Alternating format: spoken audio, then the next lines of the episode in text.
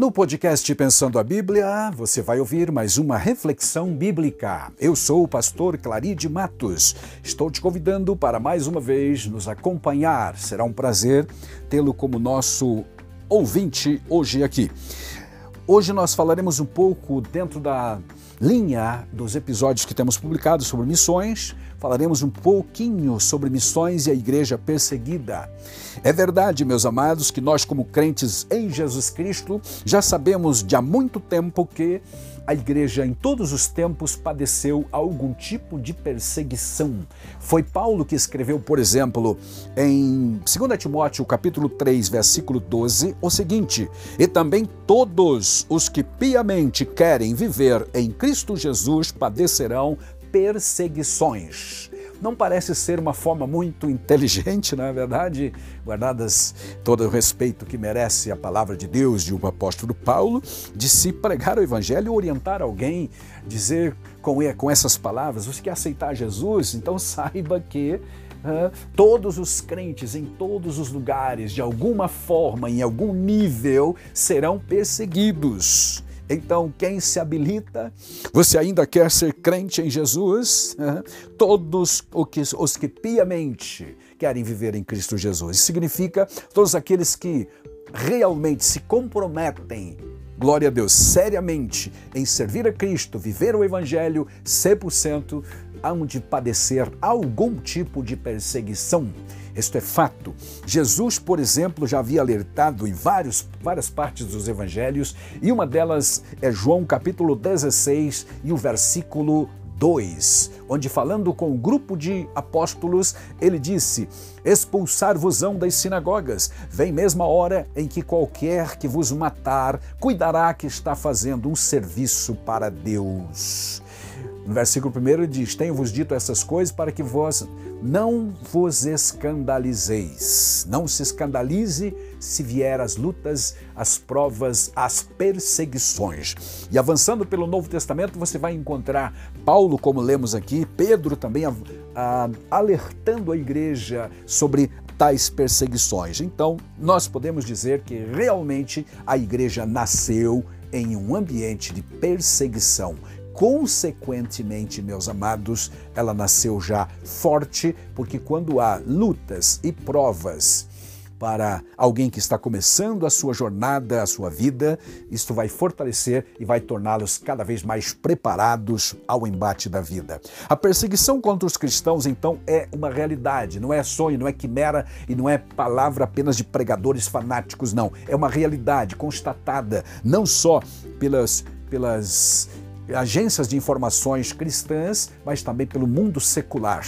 Nós temos, aliás, alguns poucos sites cristãos que tratam deste assunto e um deles é o Portas Abertas da Missão Portas Abertas, que traz estatísticas renovadas a respeito disso, ou periodicamente, desculpe, né, atualizadas sobre países onde há maior perseguição e perigos para os crentes em Cristo Jesus. Este mesmo site nos informa que aproximadamente mais de 360 milhões de cristãos são perseguidos ou sofrem no mundo algum tipo de perseguição. Muitas vezes a obra missionária é realizada num contexto então de perseguição religiosa, política e cultural. Essa perseguição vai nessas áreas. E alguém poderia perguntar por que então, por que os cristãos são perseguidos?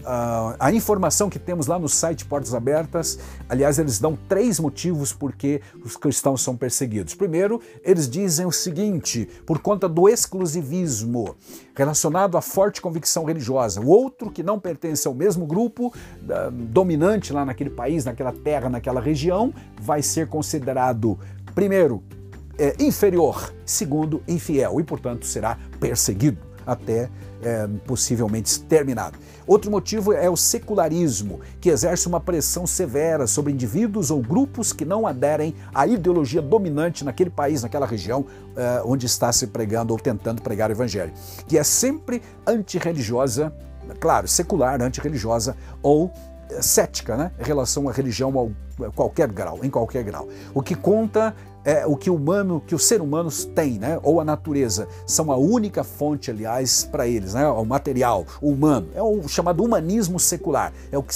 que funciona é o que realmente importa para eles. Portanto, por conta do secularismo, muitos cristãos também têm sido perseguidos quando falam de Deus, falam da glória, falam da operação sobrenatural, falam da Bíblia Sagrada, dos milagres de Jesus e que Ele é o mesmo que pode operar ainda hoje. Portanto, um dos motivos é isso, secularismo. O outro é a própria, a própria questão da exploração exploração no mais uh, amplo do sentido, que refere-se, portanto, à ganância simples, obter o máximo de recursos possível para si mesmo e para o seu ambiente social, seja isso legal ou ilegal. Tudo é permitido, porquanto no contexto lá dos impulsos exclusivistas e secularistas, o poder é ativamente procurado para significar ou ressignificar a supremacia de sua religião ou ideologia. Exploratória precisa, a questão exploratória vai acontecer por conta disso então. A religião dominante da, lá do país vai acabar por realmente explorando o, cristianismo, a pregação do evangelho de forma de uma forma ou de outra, visando a ganância, diminuir o potencial, diminuir a situação. E voltando à primeira questão, inferiorizar ou diminuir o seu potencial ou ainda torná-lo infiel, passível inclusive de morte, de extinção. Isso são os motivos pelos quais a igreja tem sido perseguida. Mas voltando à Bíblia, nós sabemos que desde o início, tanto Jesus quanto os apóstolos já alertaram que a igreja seria perseguida. Já em Atos capítulo 4, você encontra os apóstolos sendo perseguidos e presos por causa do evangelho, por causa do nome de Cristo. Atos 6 e 7, vamos encontrar o primeiro mártir da igreja, chamado Estevão, que sofreu uma tremenda oposição, perseguição duríssima de judeus que é, estavam morando lá e que formavam sinagogas da, da cidade de Jerusalém. Compunham a chamada Sinagoga dos Libertos, como diz lá em Atos capítulo 6 e versículo 9. Diz lá, levantaram-se alguns que eram da sinagoga chamada dos Libertos, e dos Sirineus e Alexandrinos, e dos que eram da Cilícia e da Ásia, e disputavam com Estevão. Quer dizer, discutiam com Estevão, porque o Estevão, cheio de fé e de poder, diz o verso 8, fazia prodígios, grandes sinais entre o povo. Então discutiam com ele, mas o verso seguinte, versículo 10 e 11 de Atos 6, diz que não podiam resistir à palavra e ao espírito com que o Estevão pregava. Logo se revoltaram e, baseado na sua própria ignorância e também na sua violência, eh, arranjaram, pagaram, subornaram homens perversos, pervertidos, para acusar os apóstolos de estarem violando a lei de Deus e até também blasfemando contra o templo. Versículo 13 diz: Apresentaram falsos testemunhas que diziam: Este homem não cessa de proferir palavras blasfemas contra este santo lugar e a lei, porque nós lhe ouvimos dizer que este Jesus Nazareno há de destruir este lugar e mudar os costumes que Moisés nos deu. Tudo falso, tudo mentira. Estevão não disse nada disso, nem Jesus mandou fazê-lo. Jesus também não prometeu derribar o templo. Ele até profetizou que o templo não ficaria em pé, ou seja, seria literalmente destruído, mas não por Jesus de Nazaré. Foi destruído sim no ano 70 pelo poder romano, pelo general Tito e seus comandados, que literalmente queimaram o templo, não deixando pedra sobre pedra, como Jesus havia profetizado em Mateus 24. Entre, porém, profetizar um acontecimento futuro e dizer que Jesus iria destruir o templo, tem uma grande diferença. Foi a blasfêmia, a mentira, uh, o sofisma que eles usaram ali para acusar o Estevão. Enfim, a história de Estevão, amados, é relatada em todo o capítulo 6 e 7 de Atos. Finalmente ele foi morto, apedrejado, mas antes de ser apedrejado, ele pediu que Deus perdoasse a sua ignorância. Portanto, amados, falando de perseguição, nós temos que orar sim pelos crentes perseguidos, mas também pelos perseguidores, aqueles que o fazem na sua ignorância, é, gerado por esse, essa, aliás, essa ignorância, aliás, gera um ódio nos seus corações e cegados por conta dessa ignorância, eles fazem cometem muitas brutalidades. Existem vários tipos de perseguição, uma delas, naturalmente, é aquela que é ostensiva, aberta, violenta, e aquela que se manifesta apenas como opressão ou então pressões no sentido moral e também psicológico e ideológico e assim por diante. O fato é que há sim uma igreja que hoje sofre perseguição no mundo, mas não é novidade, a igreja já nasceu na perseguição. A igreja foi dispersa, diz o texto de Atos, capítulo 8, por conta dessa perseguição inicial lá com Estevão. Perseguição cristã é uma realidade, repito, amados.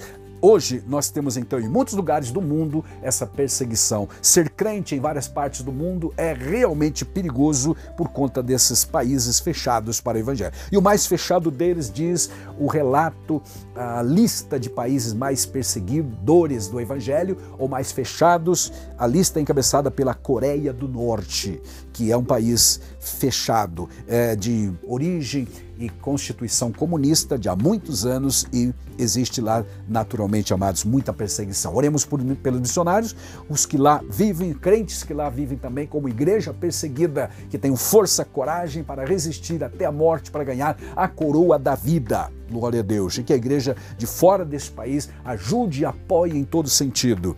Como podemos ajudar a igreja perseguida? Primeiro, conhecendo a gravidade da situação. Não dá para esconder, não dá para fechar os olhos e nós podemos sim nos informar em sites como, por exemplo, o portasabertas.org.br ou mesmo do Sename, que é a nossa Secretaria de Missões da Assembleia de Deus no Brasil.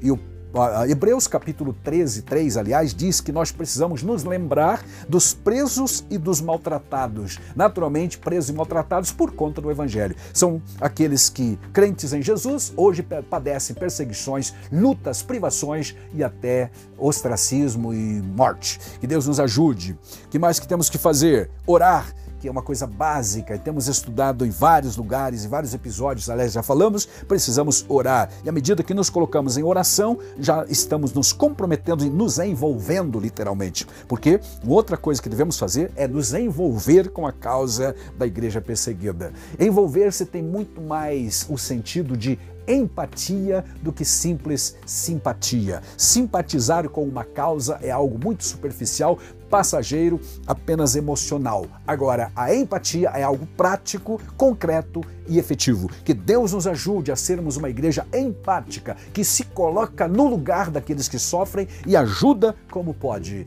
Deus em Cristo nos abençoe, nos fortaleça, nos dê a sabedoria do céu para que possamos ser igreja, aleluia, comprometida como um todo, sabendo que os que estão sendo perseguidos nesses lugares são nossos irmãos em Cristo e estão padecendo pela mesma fé, pelo mesmo Cristo que nós servimos e amamos. Amém.